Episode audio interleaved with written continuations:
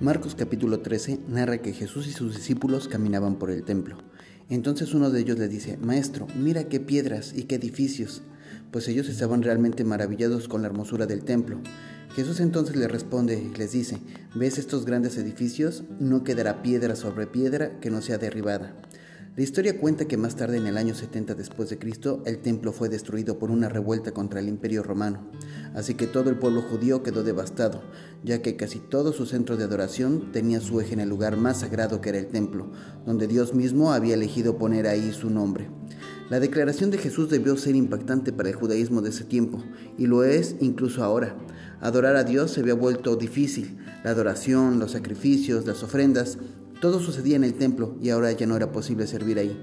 Actualmente la pandemia hizo que muchas congregaciones fueran cerradas.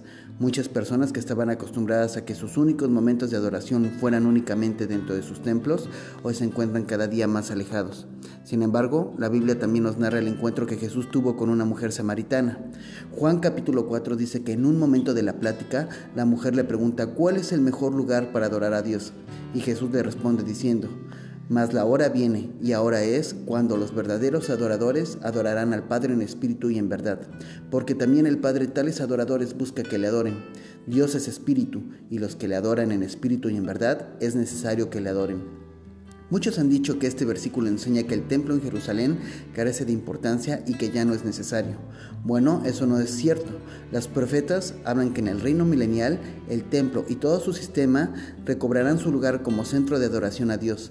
Pero mientras eso sucede, lo que sí podemos aprender es que un verdadero adorador adora en espíritu y en verdad, aun cuando parece que todo está perdido, aun cuando se encuentre aparentemente limitado, aun cuando parezca que el lugar donde adora ahora está prohibido, la verdad es que el adorador nunca dejará de alabar, nunca dejará de orar, nunca dejará de aprender, no dejará de obedecer la palabra porque su espíritu está conectado al espíritu de Dios y por lo tanto tiene necesidad de él. Ahora contamos con Yeshua, quien es nuestro templo, nuestro sacerdote, nuestro sacrificio.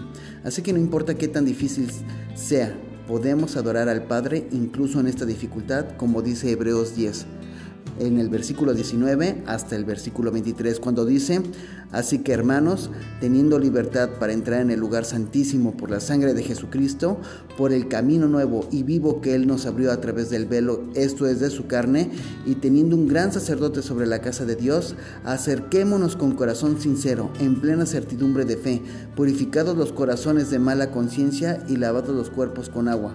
Mantengamos firmes sin fluctuar la profesión de nuestra esperanza, porque fiel es el que la prometió. Que tu comunión con Dios no disminuya, que puedas conectarte con Dios ahí en tu casa y que las redes sociales que ahora nos unen no se conviertan en una barrera que te enfríen, sino en una pequeña llama que te ayude a calentarte mientras esperamos nuevamente que podamos reunirnos. Me despido de ti con amor fraternal. Soy tu hermano en Cristo, Dan Morales. Que el Señor te bendiga. Y si crees que este audio puede edificar a alguien más, no dudes en compartirlo. Shalom.